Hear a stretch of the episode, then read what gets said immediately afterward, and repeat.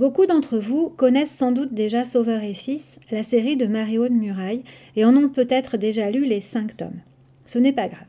Je me dis que vous serez peut-être content de revivre ce moment si important au début du tome 1, où l'on découvre que Lazare, le petit garçon de Sauveur, se cache pour écouter les consultations de son père. Si vous ne connaissez pas Sauveur et Fils, vous avez aussi de la chance. Quelques précisions avant l'écoute. Sauveur Saint-Yves est psychologue. Il reçoit dans sa maison, qui est aussi son cabinet, des adolescents. Il vit seul avec Lazare, son petit garçon.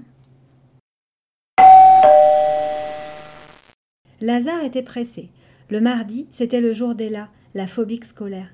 Lazare avait eu quelques difficultés à obtenir des informations sur ce mal étrange car il avait d'abord tapé phobique F-O-B-I-C, plus loin solaire, sur Google.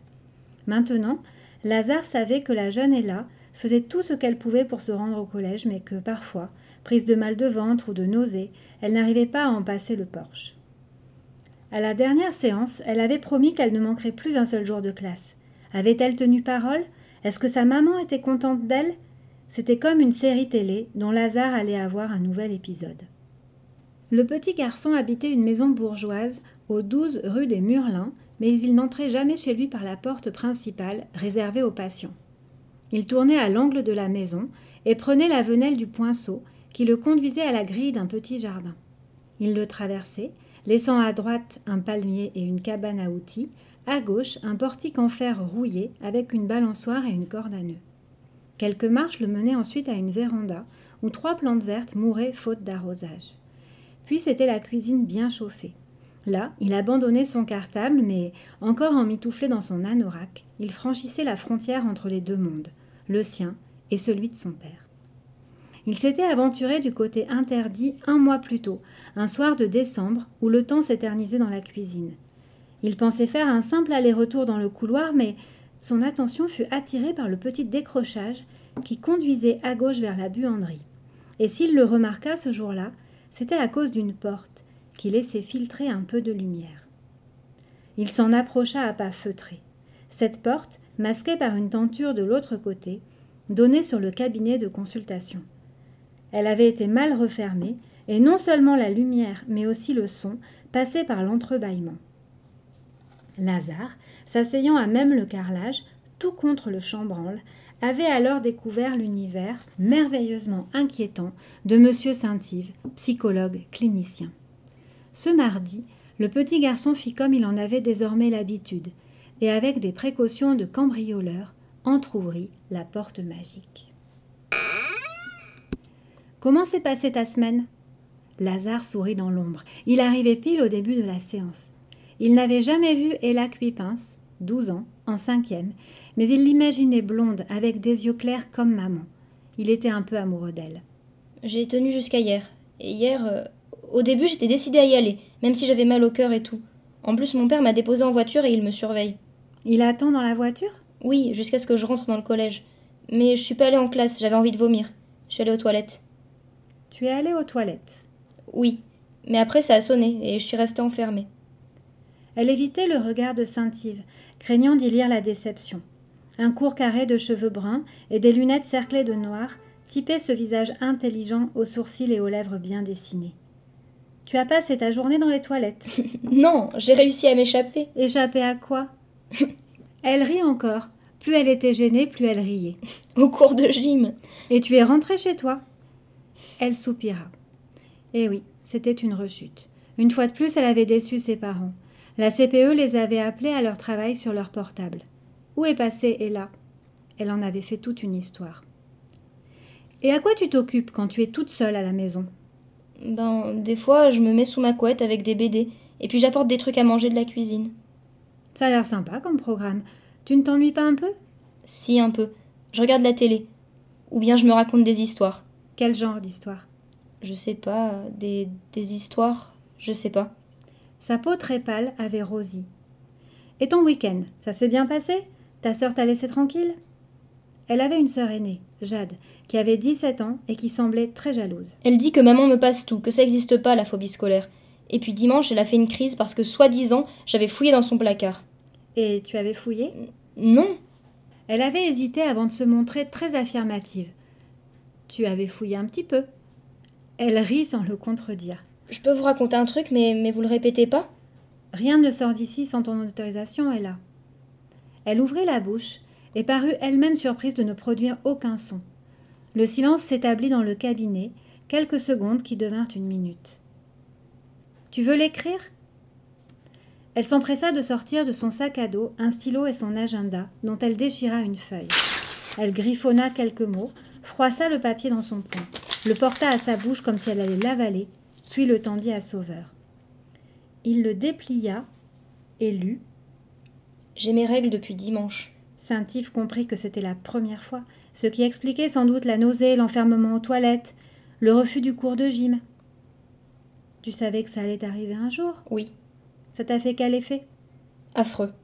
Sa respiration était devenue lourde, comme chargée de sanglots contenus. Et ta maman, qu'est-ce qu'elle t'a dit Rien. Rien Je lui ai rien dit.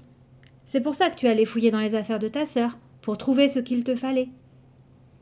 Et là, les lèvres serrées à s'en faire mal, secoua la tête. Elle ne voulait plus en parler.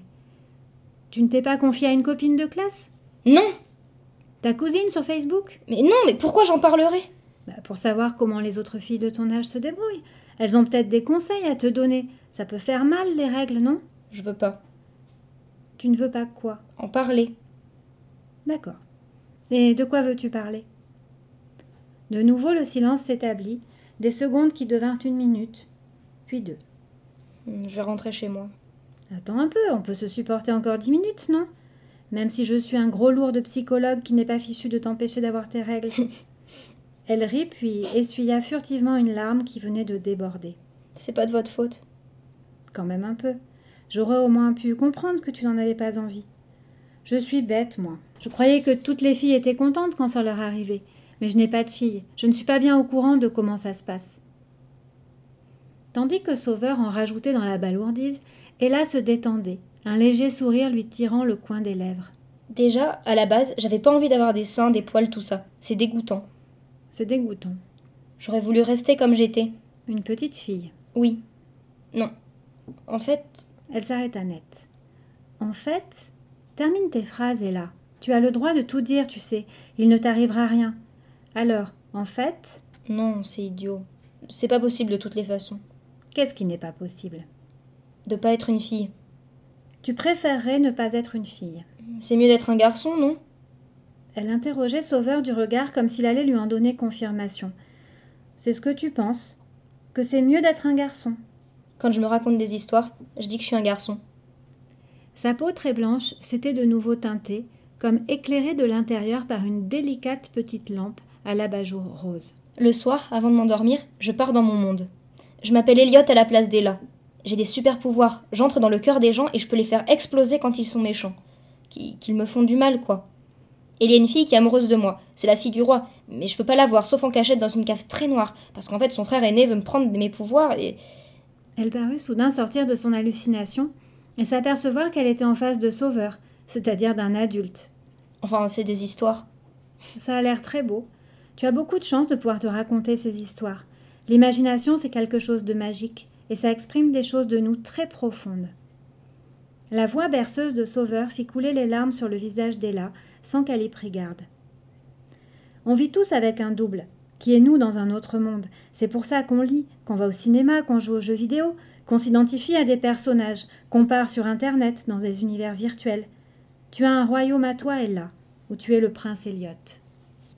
Non, je suis chevalier. Le chevalier Elliot. Il lui tendit sa boîte de Kleenex et elle se moucha machinalement. Mais après, je dois sortir de mon monde et aller au collège. C'est vrai. Et j'ai pas envie d'y aller. Cela te demande beaucoup de courage. Il faut que tu emmènes le chevalier avec toi dans ton sac à dos. Il lui sourit, sans trop espérer son approbation. J'essaie. Un silence méditatif les unit un instant tous les deux. Pourquoi les adultes ne vous ressemblent pas? Les adultes ne voient pas qui est la vraie Ella. Mais toi, est-ce que tu vois vraiment les adultes comme ils sont? Je les vois peut-être pas, mais je les entends. Et ce qu'ils me disent, c'est pas intéressant. Qu'est-ce qu'ils te disent de pas intéressant? Bah, mon père, c'est Tu me déçois, Ella. Travaille comme ta sœur. Elle est pas phobique scolaire, ta sœur. De toute façon, la phobie machin, c'est des racontards de bonnes femmes. Et les psys, des tantouses. enfin, désolé, c'est mon père. Sauveur rit carrément. Ce n'est pas grave. Beaucoup de gens se méfient des psys. Ta maman, est-ce qu'elle te dit que tu la déçois? Elle resta un moment silencieuse, cherchant en elle-même la réponse, puis un sourire détendit son visage. Non, elle le dit pas. Elle est inquiète pour toi, mais pas déçue par toi. Elle veut que tu sois heureuse. C'est ce que je l'ai entendu dire quand elle est venue ici avec toi, la première fois. Dans le couloir, Lazare comprit que la séance allait s'arrêter et qu'il lui fallait refermer la porte. De retour dans la cuisine, et le cœur plein des émotions qu'Ella y avait mises, il vida son sac sur la vieille table en bois et sortit quelques feutres de la trousse. Quand son père le rejoignit, Lazare lui lança une petite blague.